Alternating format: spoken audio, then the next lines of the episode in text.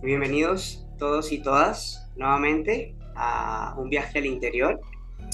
Este espacio donde ustedes, nosotros, mis invitados y yo realizaremos durante los próximos minutos un pequeño viaje a nuestro mundo interno. En el episodio de hoy tengo el agrado de contar con un invitado muy especial. Diría que una persona muy versátil y muy polifacética. Su nombre es Kevin Poveda y es un reconocido tatuador costarricense, que aunque costarricense, debo aclarar que la popularidad de su trabajo artístico ha traspasado las fronteras del país y es igualmente reconocido en muchos otros países de la región. Kevin nació en San José de Costa Rica, la ciudad capital, en el seno de una familia humilde y muy religiosa. Y es gracias en parte a las becas que obtuvo que pudo terminar sus estudios secundarios y universitarios. Confiesa que sufrió bullying durante mucho tiempo por su situación social y económica y por su físico. Además, que salir del closet le representó problemas que lo hicieron huir de casa a una edad muy temprana y durante algunas semanas deambular por las calles. Finalmente, confiesa que regresa a su casa, termina sus estudios y trabaja como diseñador gráfico en una agencia publicitaria llamada Ogilvy and Matter, pero lo deja todo para convertirse en un tattoo artist, cosa que hoy, muchos años después, sigue siendo su ocupación principal y su pasión. Fama y dinero a una edad joven le pasan una factura a nivel emocional y personal. Confiesa trastornos alimenticios, problemas de adicciones a las drogas y una sexualidad no muy sana. Ahora confiesa buscar una vida llena de abundancia y plenitud. Realmente, Kevin es una persona muy resiliente, o creería yo que es la cualidad que mejor define su andar por este mundo. ¿Qué tal, Kevin? ¿Cómo estás y bienvenido? Eh, muchas gracias, qué buena introducción. Estoy muy bien, muy Muchas gracias por invitarme y vamos a hablar un ratito, a ver cómo puedo ayudar. Encantado de estar aquí.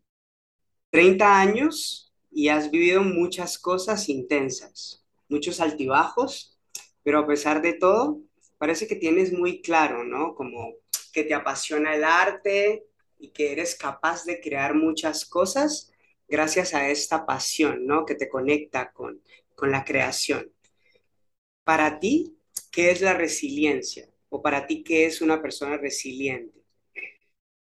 Una persona que es capaz de hacer lo mejor de la vida, digamos, eh, hacer lo mejor de la vida a pesar de que tal vez no, no todo esté bien o que hayan dificultades. Creo que una persona resiliente es capaz de sacar lo mejor de lo peor, básicamente, y capaz como de poder crecer siempre a partir de situaciones de mucho caos o de mucho trauma o de mucho conflicto.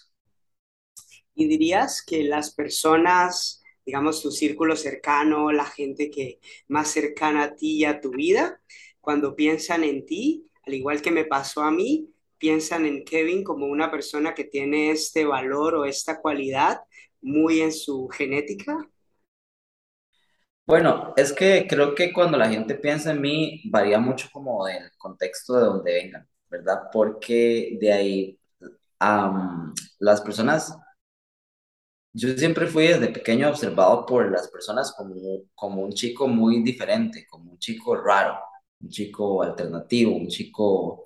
Eh, y ahí ya hay como un espectro, hay personas que me admiran por mi rareza y hay personas que más bien se ven como sorprendidas o conflictuadas muchas veces por mi rareza.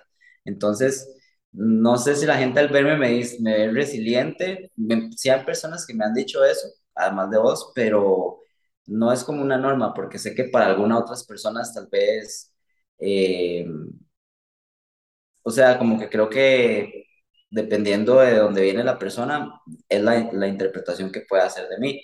Y no todo el mundo conoce mi vida personal, entonces mm, no necesariamente van a asociar que he superado estas cosas o que he salido adelante de estas situaciones, porque por lo general yo me muestro como una persona muy feliz y, y esto también es como esto también es como una, un colmillo que ha afilado con los años porque he trabajado en diseño muchos años, en publicidad, eh, pequeñito trabajé como payaso, que creo que eso no, te lo conté, pero eh, eh, creo que ese fue como mi primer escuela sobre cómo manejar la energía, cómo manejar a las personas. Y para mí me es muy fácil como entretener a la gente, como hacerlos sentir bien, hacer, hacerlos sentir felices.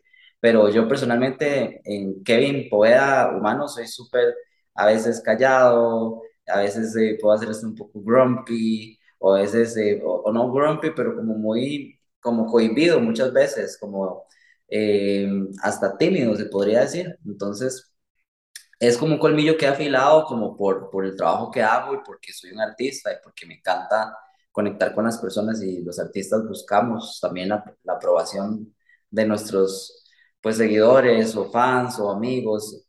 El artista vive mucho de, de la opinión del, del otro. Entonces, y el artista que diga que no, está mintiendo, porque así ha sido en toda la historia. Pero eh, sí, creo que al final la percepción que la gente se pueda llevar de mí es real, no es que es algo falso. Creo que los seres humanos tenemos diferentes partes de nosotros adentro. Entonces, el Kevin que ven, el resiliente que me preguntas, o, el, o el, artista, es, es real, no es, no, es, no es ficticio, pero de repente hay otra parte que tal vez la gente no se imaginaría. Y si lo limitáramos, por ejemplo, a tus papás, si, si esta pregunta fuera, tus papás ven en ti a un, a un hijo o a un ser humano con mucha resiliencia, dirías que, que ellos tendrían una visión similar a la que tuve yo.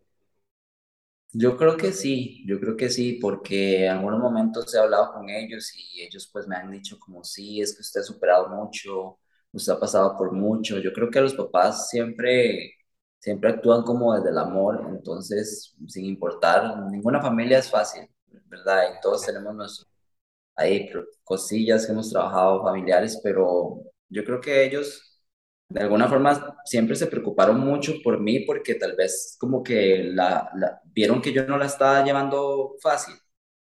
Entonces, eh, pues obviamente ellos han visto mi evolución y ahorita tengo 30 años, ya no soy no estoy ni viejo ni muy joven, estoy ahí como en el medio y ellos han visto una evolución muy grande definitivamente, entonces pues ellos han visto esos desafíos que he tenido como que superar. Eh, muchísimos desafíos que la gente no se imagina que yo he tenido que pasar, digamos, eh, tanto a nivel salud mental, salud física, eh, pero al final es como, yo siempre me he sentido muy protegido por la energía de ellos, de alguna forma. Ok, y comentabas, ¿no? Cuando, cuando estábamos hablando un poco de, de, tu vida, eh, que tu familia es muy católica, ¿no? Y que tú creciste en un, en un entorno bastante humilde, que tu infancia fue bastante humilde. ¿Puedes contar un poquito más sobre cómo fue eh, la infancia en estas condiciones familiares y de vida? En realidad mis papás eran súper religiosos, mm, eran más de esta religión evangélica protestante. Entonces, mi crianza fue bastante interesante en ese aspecto porque, bueno, siempre íbamos los domingos a la iglesia y eh, los rituales de familia latina, de ir, ¿verdad? Y después de la iglesia ir a comerse un helado de palito o de ir a almorzar, ¿verdad? Debo aceptar que muchas veces cuando era pequeño no entendía como las enseñanzas de Jesucristo y como que me, hasta me dormía y así en la iglesia, entonces era como, era como un tema como hacerme ir, pero al final siempre iba y pues creo que fue interesante porque ahora que soy adulto y pues he empezado como a adentrarme un poco más a lo que es la psicología, filosofía, espiritualidad no convencional, eh, misticismo, como le queramos decir, me doy cuenta que las enseñanzas de pues, la religión y Jesús, en el caso mío, me doy cuenta que no son tan distintas a como se enseñan en, en otras áreas, solo con, palabras diferentes. Entonces, creo que esa experiencia de haber nacido en un hogar así me hizo tener ciertos valores que me parecen que, que son muy importantes para mí, inclusive hoy en día. Ok hay algo muy interesante, ¿no? Digamos, eh, hay como muchas teorías con muchos, conectando un poquito con cómo fue tu infancia, ¿no? Y, y, este crecer que decías al principio que siempre te han percibido como una persona rara, ¿no? O distinta.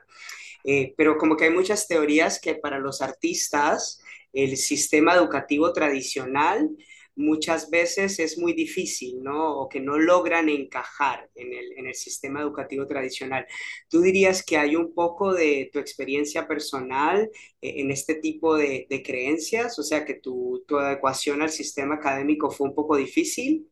Creo que donde hubo más conflicto tal vez fue a nivel en la parte social, pero muy honestamente ya propiamente lo que es la academia, más bien en mi caso fue fue, ¿cómo le digo? Siempre fui más bien muy ñoño en la escuela, era cuadro honor, notas así, 90 para arriba, eh, como que yo siempre, como que creo que va un poco de la mano de esto que hablamos de la resiliencia, como que nunca permití como que a pesar de que sufría mucho bullying y que había muchas cosas como con mi niño interno herido, eh, nunca permití que eso como que afectara mis estudios. Entonces, no me atrevería a decir como que la educación haya sido como un hincapié en mi vida, porque más bien ha sido todo lo contrario. Desde muy pequeño siempre he sido becado.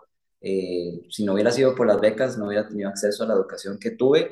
Por ejemplo, en una escuela primaria privada donde me daban inglés, que aquí en Costa Rica solo se da inglés en las escuelas privadas, no en las públicas. Eh, y pues gracias a esta experiencia, inclusive después pude seguir desarrollando el inglés y cuando empecé a tatuar y a viajar por el mundo, esa herramienta, si yo no hubiera sabido inglés, no hubiera podido viajar por el mundo y trabajar afuera de Costa Rica. Creo que donde tal vez hay como más limitaciones, porque ya esto es como una opinión muy personal, yo creo que la educación ha ido evolucionando, inclusive las nuevas generaciones ya no presentan un interés por ir a la universidad, por ir al colegio, porque yo creo que la sociedad ahorita está en un cambio de, en un proceso de cambio y pues se han dado cuenta los humanos que Realmente la academia no es necesaria para ser bueno en algo o para tener éxito. Inclusive las personas que ahorita están como más, por así decirlo, en la cúspide de la pirámide, eh, a nivel como de marca o empresas, muchas veces ni siquiera han ido a, a, a, la universidad, por ejemplo. Entonces, yo sí creo que el sistema se está quedando corto y para prueba de esto, no hace, no hace mucho me invitaron de la Universidad Nacional, que es la, la universidad en la que yo me gradué en la carrera de arte y comunicación visual, eh, porque al final sí soy, es interesante porque soy tatuador, pero sí tengo como todo este bagaje universitario, entonces puedo como comparar ambos mundos, ¿verdad? Y pues me invitaron a esta charla de la universidad donde se iba a hablar de tatuajes. Y de hecho era un, era un momento muy histórico e icónico para mí porque es la primera vez que una universidad está metiendo en la academia el tatuaje y está haciendo una charla de tatuajes. Entonces, esto me demuestra a mí que las universidades definitivamente se están quedando como cortas en sus recursos de cómo ayudar a sus alumnos, inclusive probablemente están notando que menos personas les interesa ir a la universidad y por ende están buscando nuevas formas y estrategias de darle herramientas o de atraer estudiantes a las universidades, como por, lo, como por ejemplo lo es convertirse en tatuaje, en un tatuador.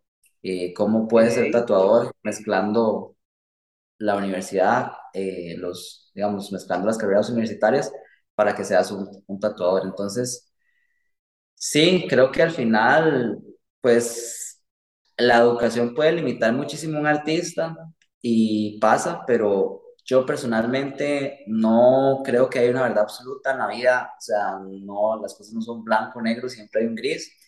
Y creo que eh, todo lo que te digo ahorita es como lo que yo creo, no sé, no sé si es como, como una verdad absoluta, pero, pero sí te puedo decir que en el caso mío, a pesar de que la universidad no me dio en sí como a lo que me dedico hoy en día, hay muchísimas cosas que aprendí, hay muchísimos conceptos que aún hoy en día aplico y que pues yo no sería el artista que soy si no hubiera pasado por esa trayectoria más académica, digamos. Ok, yo quiero regresar un poquito a algo que me pareció interesante rescatar, a pesar de que me has hablado de muchas cosas, ¿no? De, los últimos años, pero algo que me encantó es que dijiste, bueno, que me llamó la atención más bien, fue que dijiste que a pesar del bullying, tú estabas muy enfocado en tus estudios. Eh, ¿cuál, ¿Cuál dirías que a pesar de tu corta edad, era eso que te permitía que a pesar de lo que estabas viviendo, ¿no? Y esto del bullying que puede ser muy problemático para muchos niños y que puede generar muchos problemas y hasta dejar el colegio,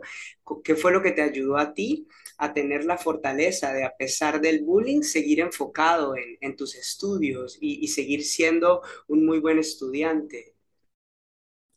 Wow, esa es una muy buena pregunta, sí, nunca, nunca me la habían hecho nunca me lo había cuestionado directamente digamos, ahorita que hablé contigo, lo primero que se me vino a la cabeza fue Dios, fue la palabra Dios.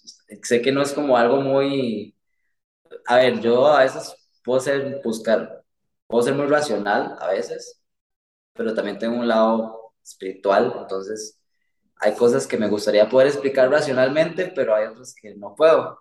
Entonces, realmente yo no sé, porque, o sea, en ese momento yo era muy pequeño, tampoco es como que tenía figuras alrededor mío como que me estuvieran de alguna forma como dando consejos o, o escuchándome, era todo lo contrario, más bien muchas veces sentía que nadie me escuchaba, entonces, o que yo no podía tan siquiera hablar, entonces yo sí creo que hay fuerzas eh, divinas que, que te protegen y pues yo siempre he sentido que Dios está conmigo a pesar de que de que en algunos momentos me he alejado o he estado en lugares de mucha oscuridad. Eh, también creo que hay que ser compasivo con la oscuridad. Yo no soy esta persona que, que rechaza o, ¿cómo le digo? Creo que para que exista la luz tiene que haber oscuridad también, porque una crea la otra, entonces es un balance, pero definitivamente creo que siempre me he sentido protegido por, por mis ángeles y por Dios. Otra, otra cosa que me llama la atención, digamos, porque obviamente hablas como de la espiritualidad de Dios y automáticamente me hace pensar en tu familia, ¿no? Que obviamente eh, ha sido una parte importante por lo que has dicho desde el inicio, pero como que me hablabas que en algún momento este tema de, de tu sexualidad o el hecho de, de tus preferencias sexuales tuvo como una factura, ¿no? Como una fractura, perdón, en, la relación con tu familia y representó un problema en ese momento. Específicamente, cómo fue vivir, ¿no? Toda esta situación a tan corta edad con tus padres. Bueno, sí fue bastante difícil en ese momento, tanto para ellos como para mí. Creo que para ellos en un inicio fue difícil entender cómo para ellos fue muy duro ver cómo de repente su estado, su, su centro de seguridad, como es la iglesia, ¿verdad? De alguna forma se volvió en contra de ellos, como que no los estaban ayudando, sino que más bien les decían cosas que ellos no les encontraban sentido y que los lastimaban inclusive. Entonces creo que para ellos fue muy difícil ver eso porque de alguna forma tampoco tuvieron como de dónde agarrarse o que no tuvieron personas que los pudieran como tal vez ayudar en este proceso de entender qué era lo que estaba pasando y al no tener como las herramientas para hacerlo, pues definitivamente fue un proceso muy difícil para ellos, inclusive muchísimo más para mi papá. Pero ya han pasado los años y realmente gracias a Dios ya mis papás han abierto mucho su mentalidad, ya no son personas como religiosas así obsesionadas, de hecho ya ni creen en las religiones, ya siguen siendo espirituales y, perdón, y teniendo una relación cercana con Dios, pero ya no, no creen como en la parte de la religión humana. Y ya hoy en día ellos no tienen problemas con ese tema en realidad, inclusive ya lo ven normal. Entonces, pues creo que al final también es como un ejemplo claro de que a veces hay situaciones que pensamos que no pueden cambiar y pues sí se puede. A veces nada más se requiere como pasar por donde asustan, digamos, y tener paciencia en ese proceso. Ok. Yo personalmente me siento muy, muy bendecido de, no es, no es perfecto, o sea, no es que, que todo es perfecto en mi vida, pero creo que muchas personas cuando pasan ese proceso de ser aceptados por sus padres, por su orientación sexual, por lo que sea, muchos inclusive llegan a cometer suicidio, o otros llegan a... Hay tantas cosas que pueden salir mal en ese proceso, así que y yo que pasé por ahí entiendo por qué, porque muchas veces también estuve muy cercano a esos momentos de desear morirme, de, de no saber cómo buscar ayuda, de no saber qué hacer, de autoflagelación, de autocastigo. Entonces, es de medicación, de un montón de cosas que si nos vamos más, más adentro, porque realmente yo, respuestas simples me cuesta muchísimo. Mi cerebro es como una máquina. Entonces, eh, al final, pues bueno, si, si, las personas siguen hasta, hasta ahorita este episodio es porque les encanta la, la carnita y yo se los estoy dando. Pero en el estado, digamos, de, realmente hay cosas que si nos vamos a profundidad, eh, desde el sistema farmacéutico, de las pastillas, ¿verdad? Eh, que desde muy temprana edad de repente me dan unos medicamentos para que tome, que ahora yo ya siendo adulto me doy cuenta de, de cómo de alguna forma empecé a tomar algo sin saber las implicaciones que eso iba a tener a mi vida. Ya después al querer salirme de eso me doy cuenta que no es tan fácil como de nada más lo dejo y ya, hay un montón de dependencias que se generan químicas, eh, gracias a Dios ya yo dejé de tomar medicamentos y tomé la decisión, pero, pero sí, creo que muchas personas eh, no se dan cuenta de, la implicación que pueden tener en la vida, y más uno siendo tan, tan joven, ¿verdad? Entonces, definitivamente fue un proceso difícil, con muchas aristas, ¿verdad? desde desde aristas farmacéuticas a aristas muy chivas, vi experiencias muy tuanes en, en, la, en, la, en, la, en la calle, digamos, ese periodo que, que huí de mi casa, porque al final es eso, yo, fui, fui que huí, ¿verdad? Eh, y pues conocí gente muy locochona y, eh, no sé, los malabaristas del parque, eh, muchas aventuras que realmente es ahí es donde yo realmente compruebo que de lo más, de las experiencias más feas de la vida, siempre hay como algo que, que uno pasa el tiempo y cuando recuerda esas experiencias, no sé, en el caso mío más bien como que me generan emoción, como si hubiera sido una película. Es loquísimo. Pero, pero sí, por ahí va un poco la, la experiencia. Bueno, ya, ya digamos que saliendo un poco de, de la juventud, de la, de la, de la adolescencia, eh, ya terminas tus estudios, ¿no? Y luego ya entras a trabajar en una agencia de publicidad, pero decides dejar, ¿no? La, agencia de publicidad para convertirte en un, en un artista del, del tatuaje, un tattoo artist. ¿Cuál dirías que fuese detonante o, o, de dónde venía esa certeza que empujaba a Kevin a decir, es, es por aquí, no es por otro lado, es por aquí? ¿Cuál fue esa certeza que, que sentiste en ese momento? Me encantaría decir que en ese momento yo estaba como súper creyendo en mí mismo, pero realmente era mucho la opinión de los demás, que definitivamente es algo que he venido trabajando, porque uno como artista se puede perder un poco en eso. Pero me recuerdo que estaba en la agencia y como que todo el mundo me decía, mae, tatúe, tatúe, porque usted no tatúa? Y como que tanta gente me lo decía que yo dije, bueno, voy a como hacerlo, pero como como pasatiempo, como realmente nunca pensé como que iba a ser mi carrera o mi profesión, nada. Y ya cuando empecé, como que me empezó a ir muy bien, la gente empezó a pedirme más y más mis tatuajes, a tal punto que en algún momento de mi carrera ya en la agencia, yo realmente no estaba tanto, como trabajando tanto en la agencia como estaba tatuando. Entonces, era como ese momento de tomar una decisión, ok, no puedo hacer las dos cosas. Y me acuerdo que igual me daba como inseguridad en ese momento de, no sé, no sé si hacerlo. Y todo el mundo era como, madre, pero ya usted tiene sus clientes, ya la gente se está tatuando con usted, porque ya yo, de alguna forma para mí fue muy, muy, fui muy bendecido al inicio, desde el puro comienzo, porque siempre tuve personas para tatuar. Entonces,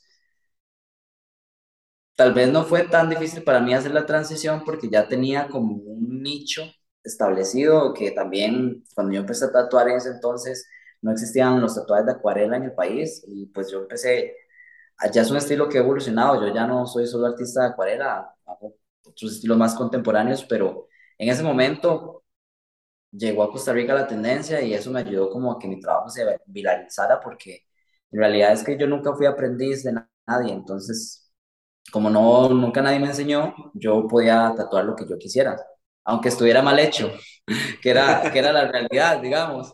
Entonces yo nada más agarré mis pinturas y empecé a tatuar porque y nadie me decía a mí como que tenía que tatuar. En eso llegó la tendencia de Costa Rica y la gente asoció como A más B y dijo, sí, Kevin Poveda hacer tatuajes de acuarela. Cuando en realidad no eran tatuajes, no era que yo estaba pensando, voy a hacer tatuajes de acuarela, nada más estaba tatuando mis pinturas. Fue un, fue un, un momento de sincronicidad que hizo que mi trabajo explotara más bien era muy cansado porque yo tenía que ir después de la agencia a tatuar en las noches y así estuve muchísimo tiempo, que esa es como también otra parte que la gente no ve, ¿verdad? Como trabajar de domingo a domingo, etcétera. Pero bueno, para no, para no desviarme tanto, eh, sí, creo que, creo que va por ahí. Entonces, creo que fue mucho el apoyo de las personas que me hizo a mí, pues creérmela y ya cuando me, me monté, ya no hubo vuelta atrás porque fue como un camión que, que se fue así y, y no tuvo freno, digamos, como que marchaba solito. ¿Cuál dirías tú que, con esto que acabas de decir, ¿no? De la opinión de las personas, ¿cuál, cuál dirías tú que es el balance correcto entre dejarte influenciar por la opinión de las personas y escuchar lo que las personas estaban viendo que tal vez tú no veías tan claramente. Yo creo que a mí lo que me gustaría es como lograr implementar más una diferenciación entre escuchar la opinión pública como marketing a escuchar la opinión pública como Kevin Poveda, humano, persona creo que al final eso es como lo que puede hacer una diferencia en un artista, porque cuando los artistas se ven afectados por la opinión pública es porque llega a afectarles personalmente. Pero en realidad la opinión pública no está mal, porque yo que lo puedo decir que lo he vivido en los momentos donde he tenido más crítica y en donde he tenido más bullying es donde más he crecido. Entonces realmente la crítica es necesaria para que usted crezca porque también para mejorar algo hay que darnos cuenta de la realidad. Y los seres humanos tendemos a evadir muchísimo la realidad con drogas, con comida, con, y, y me incluyo en esto, digamos, los humanos no queremos sentir dolor, todos queremos huir al dolor. Y al final eso son las adicciones. Entonces, ¿qué es lo que pasa? A veces hay como que pasar por ese dolorcito si uno realmente quiere salir adelante y quiere ser mejor quiere crecer. Si usted no quiere, es una decisión válida también. Yo no, yo no soy aquí esas personas que dicen como, usted debería de hacer esto y esto, usted debería...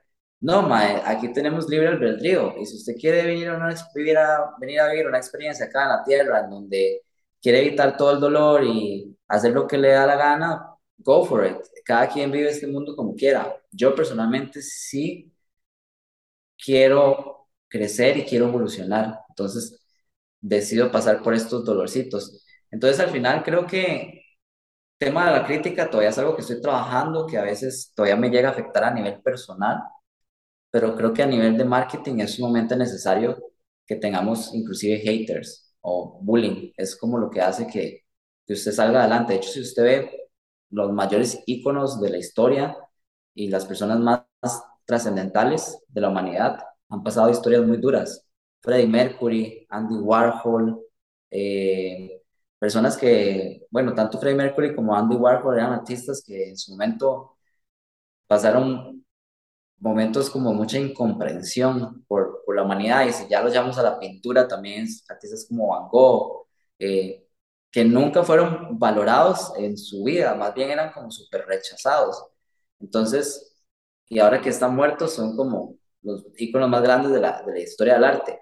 Entonces, creo que hay como un trabajo, creo que hay que hacer un trabajo de sanación definitivamente en los artistas para que también con su mente no manifiesten rechazo o no manifiesten, porque yo, yo creo mucho que los pensamientos manifiestan. Entonces, si de repente se ha dicho que los artistas, vos pones en Google, ¿por qué los artistas son? Y te sale abajo, ansiosos, depresivos, suicidas, etcétera. Entonces, yo también creo que los artistas de alguna forma se han metido esto en su chip y lo siguen manifestando. Entonces creo que hay que hacer... No, perdón.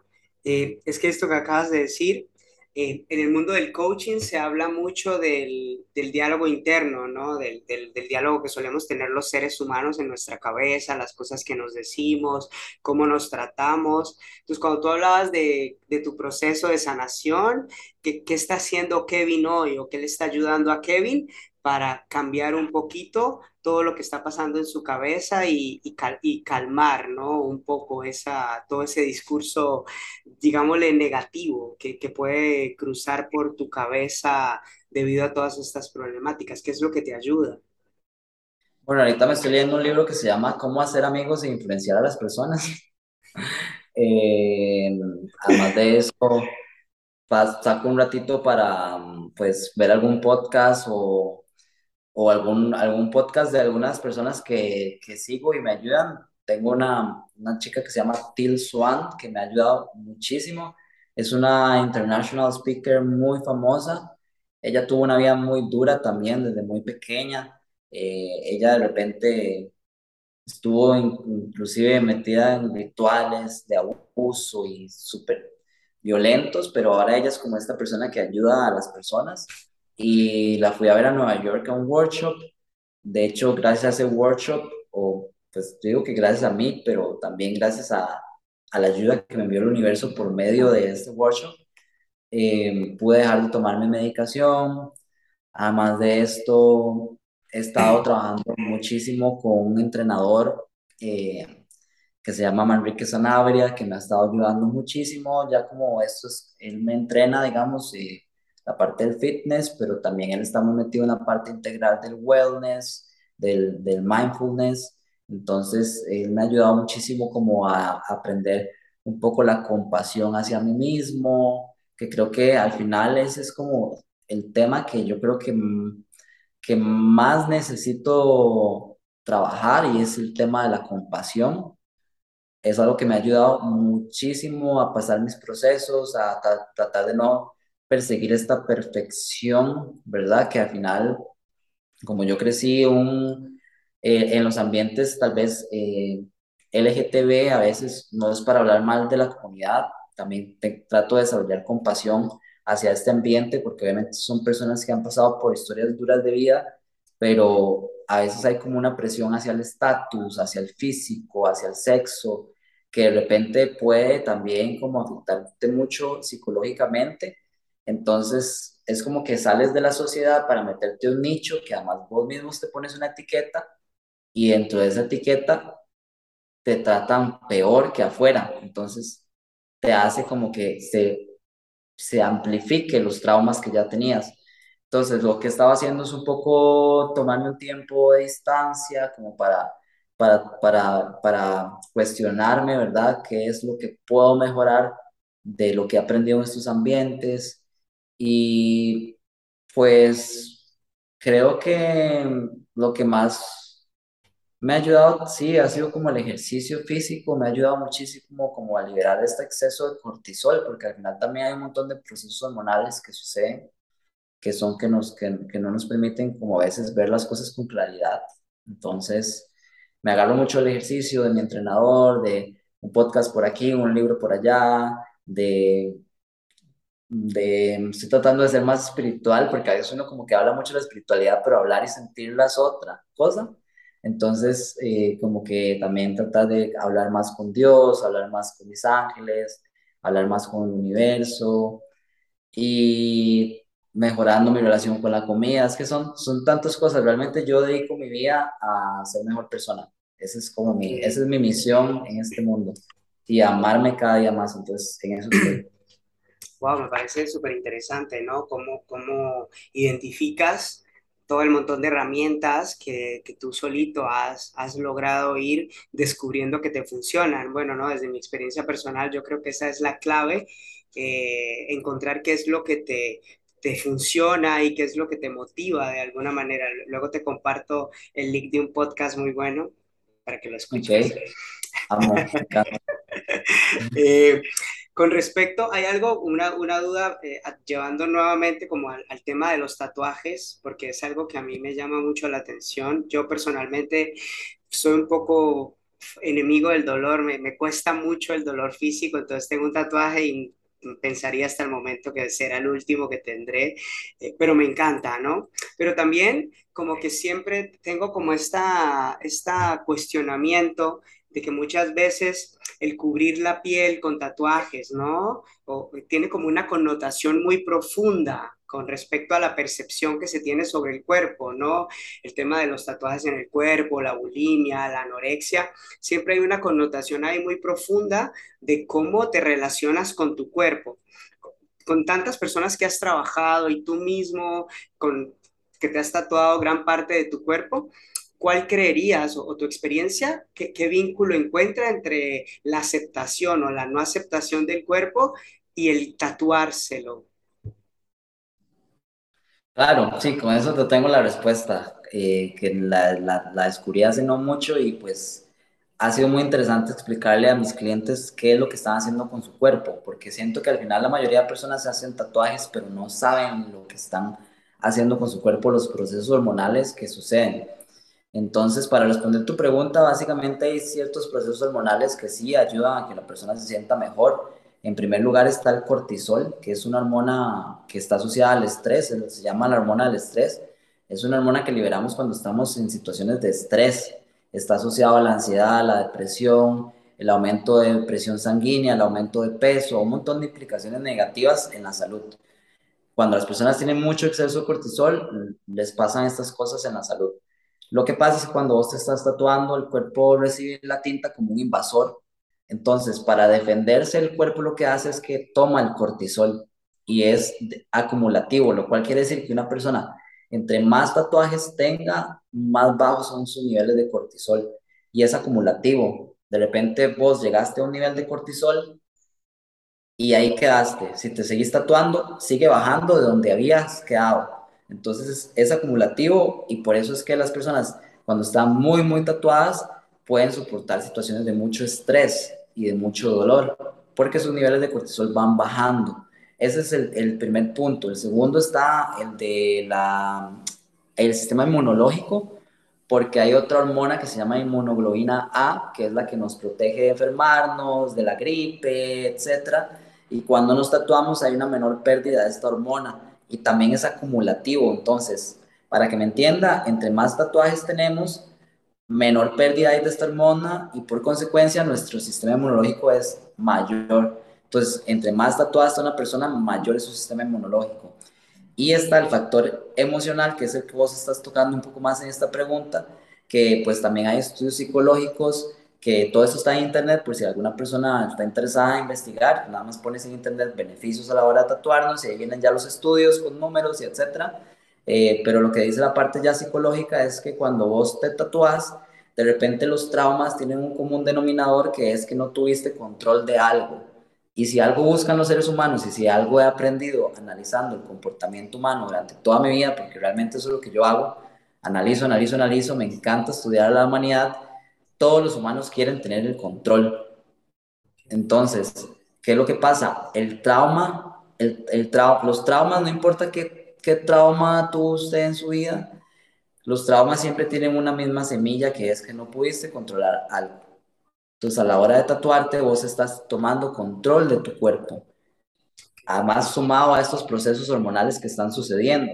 Entonces, se hace en el subconsciente una liberación, por así decirlo, de un, no, nudo mental que muchas veces te ayuda como a inclusive superar traumas. Eh, esto afecta muchísimo también positivamente a la autoestima, eh, la persona se siente mejor con su cuerpo, esto también lleva otras implicaciones como que mejora su vida sexual, por ejemplo. Entonces, al final hay un montón de procesos hormonales que están sucediendo, se liberan endorfinas, adrenalina, que cuando las personas se tatúan van a su casa y después dicen, qué raro, yo me siento como feliz, como, como pleno. Y ahí viene la famosa frase, es que es adictivo, ¿verdad? En efecto es adictivo, pero es adictivo porque es terapéutico y porque están sucediendo todos estos procesos hormonales en el cuerpo. Esto llevado a la parte científica, pero a la parte ya emocional, pues hay muchísima gente que se tatúa cuando se le fallece un ser querido, cuando está pasando por una ruptura amorosa. Entonces, definitivamente sí hay una implicación de, de sí hay un efecto en cómo las personas aceptan su cuerpo a la hora de tatuarse.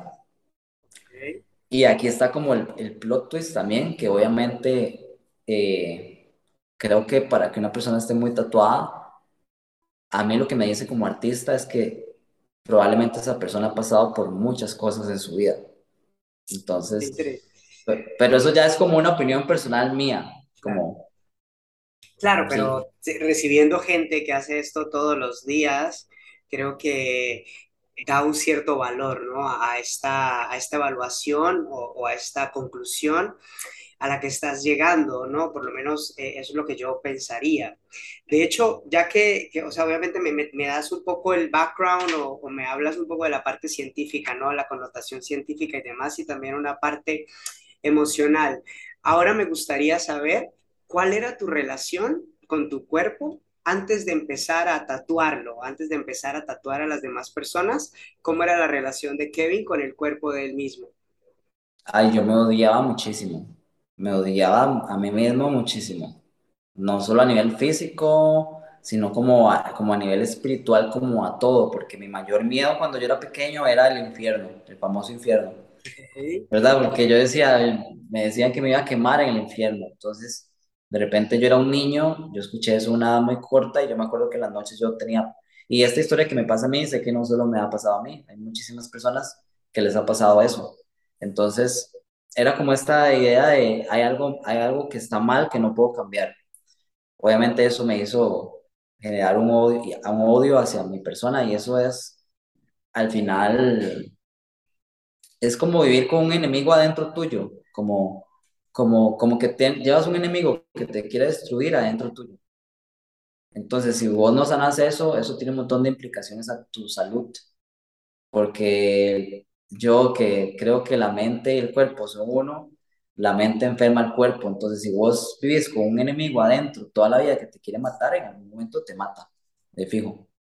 Ok, ¿y cómo dirías entonces que es cuando, cuando Kevin se mira al espejo, ¿no? Cuando tú te paras frente al espejo y ves tu cuerpo, ¿cómo es tu relación con tu cuerpo? ¿Cómo te sientes ahora cuando te miras al espejo? Ah, ok, en presente. Sí, pues digamos, o sea, me estabas diciendo cómo era antes, pero ahora, ¿qué ha cambiado? ¿Qué, qué, cómo es ahora tu relación con tu físico?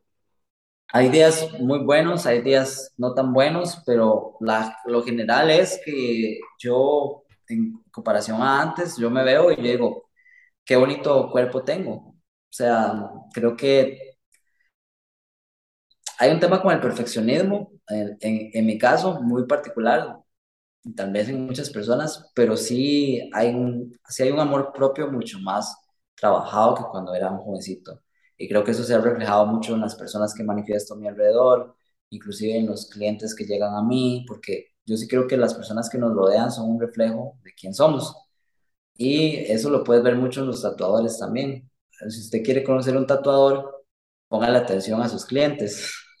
Entonces, eh, yo creo que yo utilizo a mis clientes como reflejo y mis clientes son personas muy hermosas, así que yo honestamente me considero que también soy una persona muy, muy hermosa y hay cosas que quiero mejorar definitivamente, que sé que no, que no son como tal vez como perfectas, pero creo, o, tal vez no son como yo quisiera en su totalidad, pero ahora entiendo que está bien no ser perfecto y que de repente entonces hago un, un enfoque diferente a nivel mental y en vez de ver como lo que quiero mejorar, me enfoco en lo que sí me gusta de mí mismo. Entonces, por ejemplo, me encantan mis tatuajes, yo cuando me veo desnudo, por ejemplo, mi cuerpo siento que es muy estético por, por el arte que tiene. Tengo un tatuaje que baja hasta la pelvis, que es súper eh, sensual, digamos, erótico. Eh, me gusta mucho y me gusta mucho mis ojos, por ejemplo, me gustan mucho mis labios.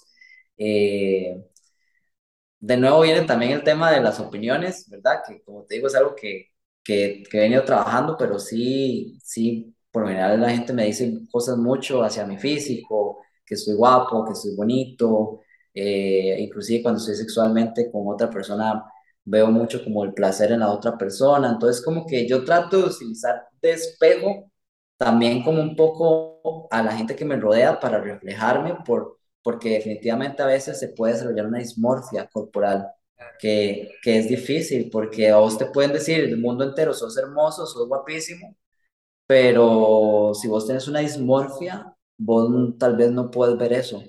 Entonces, el proceso mío ha sido prácticamente de sanación para poder romper esa dismorfia y realmente tener una conciencia eh, de quién soy, pero si ya lo llevamos a un plano como más profundo aún, definitivamente creo que mi alma es, es, está mucho más limpia, está mucho más sana que hace unos años. Eh, de repente hace unos años estaba, no sé, toda mutilada.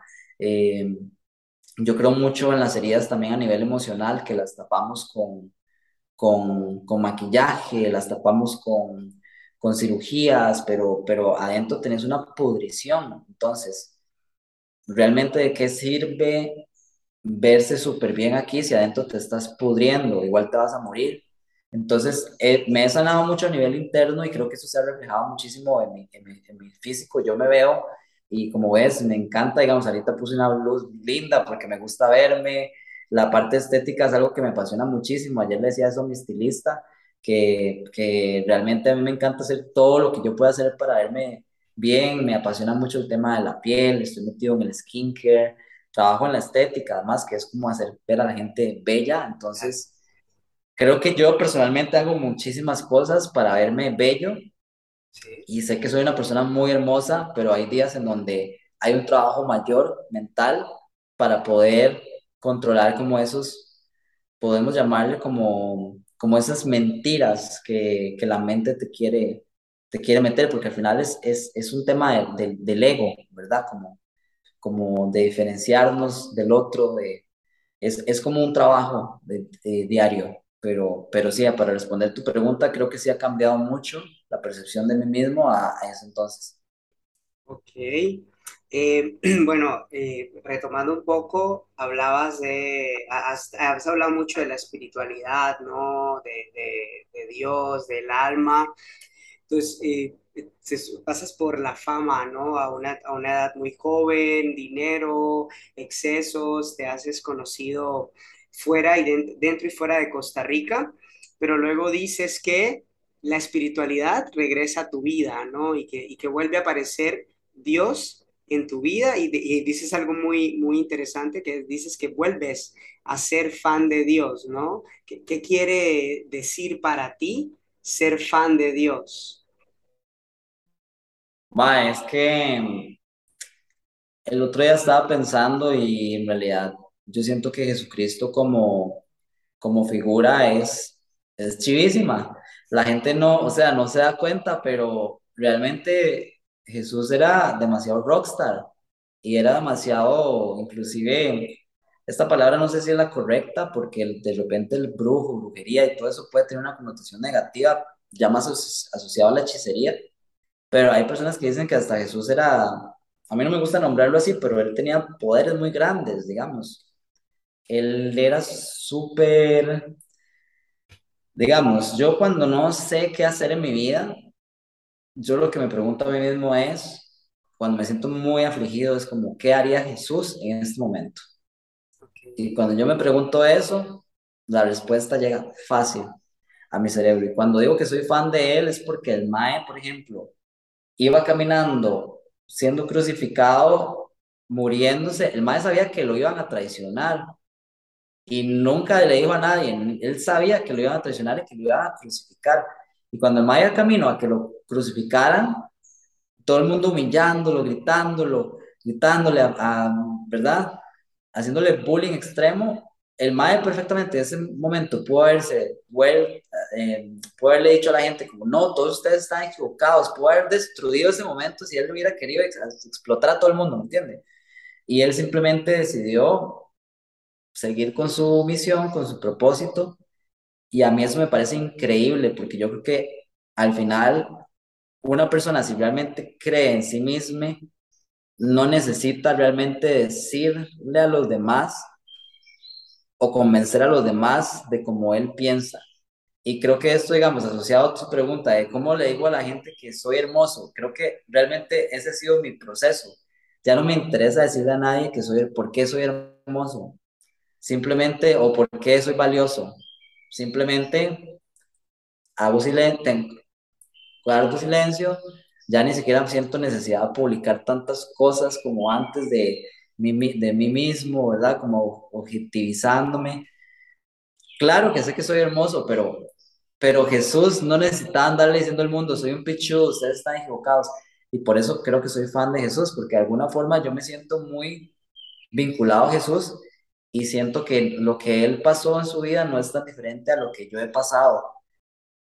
Entonces, conectado con esto, si, si tú tuvieras, bueno, tú, tú, tú hablas de Dios y de Jesús, pero si tú conectas, digamos, si Dios fuese tu mejor amigo, ¿no? Si fuera ahí tu, tu, tu hermano, con toda esta turbulencia que, que tú has vivido, ¿no? Toda esta historia que has tenido a través de los ojos de Dios, si tú lo quieres llamar así, ¿en qué persona crees que te estás convirtiendo o te has ido convirtiendo con todo esto que has vivido hasta hoy? Yo creo que es que ahí viene el tema del propósito, ¿verdad? Que, que, que no tengo todas las piezas del rompecabezas claras, pero definitivamente creo que todo ha pasado.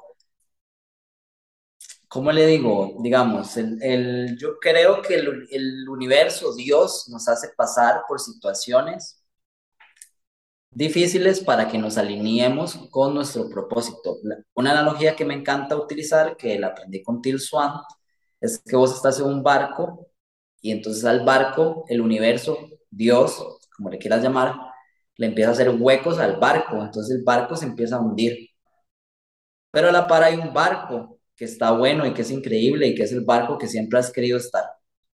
Entonces hay personas que necesitan llegar a estar hasta el agua aquí para pasarse al otro barco. Ah, como hay personas que ven que el barco se está hundiendo, bueno, me voy a ir acá. Lo que pasa es que el universo le va a seguir haciendo huecos a ese barco hasta que usted se pase al otro. Y si usted no se pasó, también está en su libre albedrío y usted se pudo ahogar y palmó. En esta vida no lo logró. Yo que creo en la reencarnación y en la energía que vuelve y va al universo, entonces volvés a la otra y tal vez en la otra te pasas al barco. Entonces yo creo que los huecos al barco siempre van a estar y es la razón por la cual a los humanos le pasan situaciones difíciles. Las personas creen que cuando nos estamos alineando con nuestro propósito es fácil o que va a ser bonito. No, de hecho, inclusive quedarse en una zona de confort puede ser peligroso para un humano, porque si usted se queda en la zona de confort, llámese este barco, que no es el barco en el que usted está destinado a estar, el mundo le va a seguir tirando huecos a este barco y yo sé que esto puede triggerear a muchísimas personas, porque entonces de repente es como, ok, porque obviamente a todos nos encanta el confort, pero si usted quiere vivir una vida de sufrimiento, es como, escoja cuál sufrimiento quiere. El sufrimiento del barco que se está hundiendo, que no es la vida que usted está destinado a vivir, o el sufrimiento normal de, no sé, navegar en un barco nuevo que esté increíble, que te va a cansar navegar, pero bueno, estás por lo menos viviendo pleno, no sé para utilizar la analogía. Entonces yo sí creo que yo me he formando a este barco que yo sueño, que, que no tengo claro cómo es, y de alguna forma también ya, o, sí tengo claro cómo, cómo quiero que sea, pero también le digo al universo, a veces lo que uno cree que uno necesita no es lo que, a veces el universo hasta te tiene algo más chiva aún que lo que vos creías, porque tu, tu percepción limitante te encasilló. Entonces también es como decir al universo, dame lo que yo necesito, pero quiero este estilo de vida.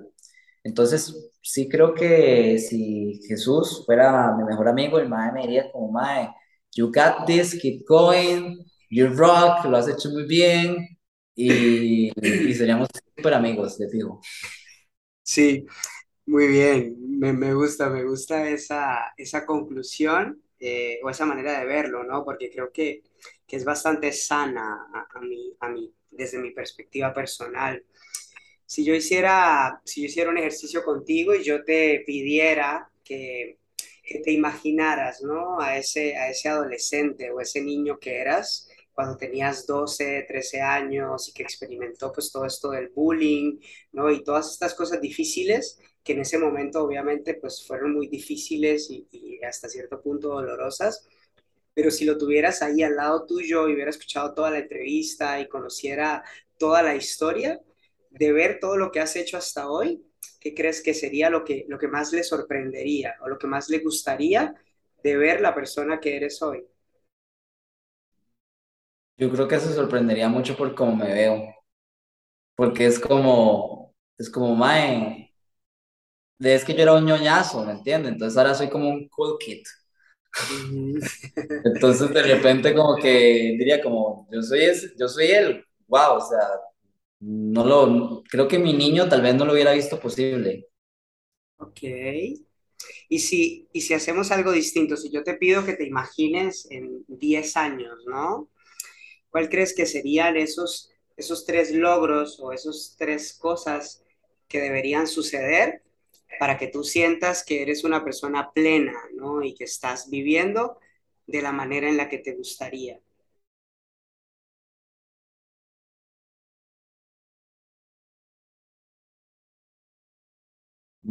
Creo que esa pregunta va en contra de como mis creencias. Entonces, no, no podría ahorita como decirte que necesito para estar pleno en un futuro, porque realmente creo que el trabajo es estar pleno ahorita. Entonces, si yo me pongo como un, si yo me pongo tres cosas que tengo que cumplir, me estoy encasillando demasiado a algo. O sea, te puedo nombrar, no sé, abundancia económica, eh, amor propio, eh, una espiritualidad más cercana con Dios. Tal vez esas tres podrían ser una respuesta, pero también estoy abierto a que el universo me sorprenda si hay algo mejor para mí. Ok, entonces, y si yo te preguntara hoy, ¿qué te hace sentir que eres una persona plena o que estás más cerca de esa plenitud que te gustaría tener para el resto de tu vida? Ok. Sí, creo que ahorita podría ser... Mm, creo que primero poder irme a acostar tranquilo en la noche, conmigo mismo, digamos, eh, con la persona que soy, con lo que estoy haciendo. Em,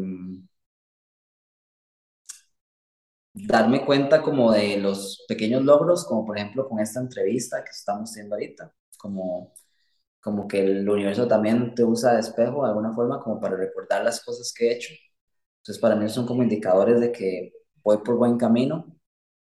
Así era la pregunta, ¿no? Que como que, que, que me hace ver que estoy pleno, digamos. Sí, exacto. Hoy, ¿qué te hace sentir que estás, que estás teniendo una vida con plenitud? Ah, ok.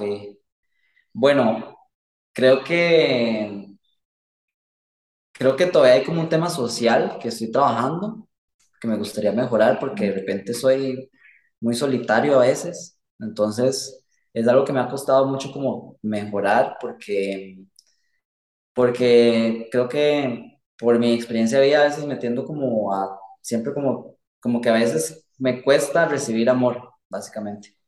Entonces, creo que si cuando dices plenitud, tal vez dentro de mi cabeza me gustaría ser más pleno en ese aspecto ahorita. Si lo llevamos al plano profesional, pues creo que me siento pleno cuando veo que un cliente se va y lo tatué y, y se va súper contento y súper feliz y como que veo que su persona se siente mejor con sí mismo eh, cuando, puedo, cuando puedo tener un hogar que me hace sentir cómodo, que me hace sentir bien, que es hermoso, estar con, con mi gatito que acabo de adoptar, poder darle lo mejor a él que puedo. Son como estas cosas que me hacen sentir pleno. Pero a nivel, digamos, social, definitivamente hay algo que quiero mejorar, que es poder disfrutar más el proceso en el aspecto de poder no solo ser siempre eficiente o no, no solo ser siempre este artista que la gente ve de alguna forma, que uno lo idealiza, digamos, desde afuera. Entonces, uno, como este artista perfecto, ¿verdad? Que tiene una vida perfecta. Ok, sí, hay muchas cosas en mi vida que son muy cool y que agradezco, no es que no esté agradecido, me encanta mi vida, digamos, me fascina, luché muchísimo para tener este estilo de vida que tengo, con muchísima libertad, con muchísimo eh, control, ¿verdad? Porque al final yo hago mi vida como yo quiera, básicamente, pero quiero, quiero mejorar en la parte de la conexión ya más humana como a nivel personal. Entonces creo que eso me haría tener una vida aún más plena de la que tengo ahorita. Y, y antes, antes de, de cerrar, me gustaría preguntarte qué, qué tanto, qué tan normal es para Kevin sacar espacios o, agradecerse a él mismo todas estas cosas que logra y que consigue por él mismo y para él. ¿Qué tan normal es para ti darte las gracias a ti mismo? Sí, esa pregunta es interesante también, ¿no? Creo que normalmente no, agradecerme a mí mismo, no, realmente no. Por lo general no tomo, no, no saco ese tiempo. Interesante approach. Creo que a veces se nos olvida como, como darnos mérito, como ver un poco también creo como de, este, de esta humildad latinoamericana, ¿verdad? Que nos enseñan como hay que ser humilde, hay que ser humilde. Y al final usted puede ser una persona súper confident y como creérsela y ser humilde, que creo que es un poco mi approach. Eh, creo que muchas veces cuando yo hablo, tal vez trato de ser humilde mucho, porque para mí es importante seguir siendo humilde. No quiero perder como, como eso de mi persona. Entonces trabajo, algún trabajo consciente para poder siempre regresar a esa raíz y definitivamente a veces uno puede pensar que agradecerse a uno mismo puede ser un poco como egocentrista, como, ¿verdad? Que no necesariamente, eso es una creencia limitante. Entonces, creo que por ahí viene un poco el, por qué tal vez no me agradezco tanto, pero obviamente, obviamente yo, yo, sé que soy un pichudo. O sea, he logrado, he logrado un montón de cosas, he logrado un montón de cosas que, que mucha gente que ha estado en mis zapatos se, se muere fácil, explota y se murió. Y yo sigo aquí, lo que la vida me permita estar, yo encantado, hasta el último día de mis días voy a dar todo de mí, digamos. Ok. Bueno, pues Kevin, muchísimas gracias por tu tiempo, pero sobre todo por, por esa transparencia, ¿no? Y esa, y esa honestidad. Eh, antes de terminar, algo que no hayas dicho o algo que no hayas comentado que se te venga ahorita a la cabeza que quieras compartir, que, que veas importante o, o, que te nazca de manera natural? No, yo creo que yo creo que ha sido como lo que tiene que ser. Okay. Y, y, digamos... Nada más agradecerte la oportunidad y el espacio, realmente, sí muy chido. Me encanta como estos procesos en donde usted puede como, como también como expresarse, como que al final uno nunca sabe, a veces las personas solo necesitan como escuchar una historia de, para saber que ellos también pueden. Y a, yo mismo, a mí mismo me ha pasado eso, en algunos momentos he tenido que escuchar que alguien logró hacer algo para yo sentir que yo lo puedo hacer. Entonces, sé que de alguna forma en el punto donde yo estoy en la historia, tal vez representa los sueños para, para alguien, ¿verdad? Que, que entonces al verme a mí, pues puede acercarse más a sus sueños y también yo igual veo historias de personas que han logrado cosas que yo quiero y eso me ayuda a mí también como a saber que es posible.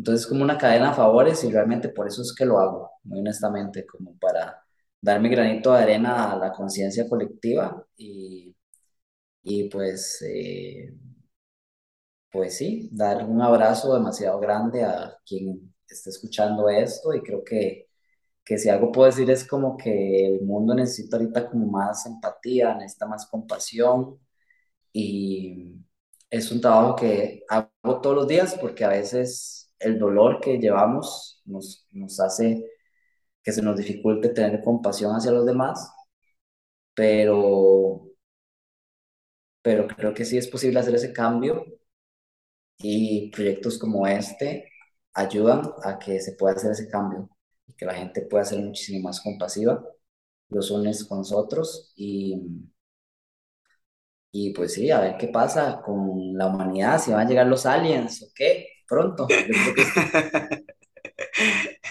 y para, para, para, las personas que tal vez escuchen esta entrevista y no, no, no conozcan tu trabajo, dónde pueden encontrar tu trabajo o dónde pueden contactarte o si quieren saber un poquito más de ti, a dónde tendrían que ir. Ah, sí, claro, me pueden encontrar en Instagram como Kevin-Poveda. Ahí es donde manejo la mayor parte de mi portafolio. Y ahorita también estoy como en TikTok como Kevin Poveda Inc., que es la red social que ahorita le estoy dando como más enfoque para los que les encanta el TikTok, ahora que está tan de moda. Y también tengo Facebook como Kevin Poveda Tattoo Artist. O también tengo el WhatsApp que está habilitado para temas de tatuajes, citas, cotizaciones, mm, que es el con el código del país más 506 8922 2505. Me pueden contactar ahí para cualquier proyecto. Está también eh, el correo que es Kevin Poveda Tattoo Artist arroba gmail.com y les iba a decir otro que ahorita no me estoy acordando, pero eh, sí, yo creo que básicamente con esos, con esos creo que me pueden contactar. Ah, y normalmente publico en Instagram eh, si voy a hacer un guest spot como en algún otro país o así, para, para la gente que tal vez quiere tatuarse, pero no es de Costa Rica, de igual forma trato de viajar ahí constantemente lo que puedo, entonces si voy a algún país, eh, lo publico también en mi Instagram y así se pueden dar cuenta si tal vez voy a, estar en el país de ustedes tatuando. Bueno, pues muchísimas gracias y gracias a todos y a todas por el tiempo, pero sobre todo por el deseo de escuchar este espacio. Espero que nos veamos pronto en el siguiente episodio de Un viaje al interior. Namaste.